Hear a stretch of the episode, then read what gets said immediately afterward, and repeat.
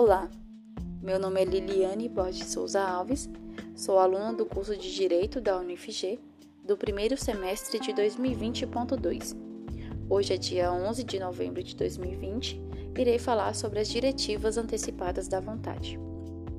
Diretivas antecipadas são declarações feitas com antecedência pelo paciente onde o mesmo decidirá como será o seu cuidado, as suas preferências e onde autorizará quem irá decidir por ele ou ela quando não for capaz. Também é conhecido como um testamento vital, que em inglês é living will.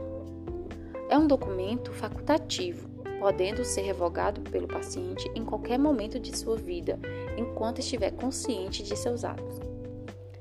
Ele pode ser dividido em afirmação de valor e instrução diretiva. Na afirmação de valor, o paciente escolherá suas preferências gerais, como também os valores para o seu tratamento. Na instrução diretiva, ele expressará a sua vontade por determinados remédios e tratamentos médicos. Os dois tipos de diretivas conhecidos são o testamento vital e o DPA, que é o mandato duradouro, onde há o representante legal. Este é um documento que é permitido apenas em casos onde o paciente está em fase terminal. No Brasil, esse tema não tem lei específica, por isso ele é tratado conforme a resolução de número 1995 do ano de 2012 do Conselho Federal de Medicina.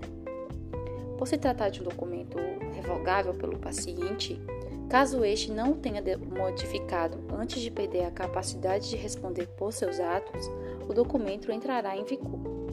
No entanto, no artigo 2, inciso 2 do Conselho Federal de Medicina, afirma que o médico deixará de levar em consideração as diretivas antecipadas da vontade do paciente ou representante que, em sua análise, estiver em desacordo com os preceitos ditados pelo Código de Ética Médica.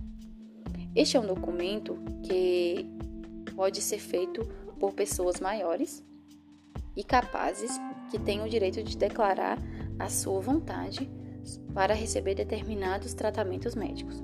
Ele deve ser lavrado em cartório competente para poder ser reconhecido pelos profissionais de saúde. A discussão sobre o fim da vida e o direito da pessoa no momento mais difícil e delicado são uma das causas da criação desse testamento vital.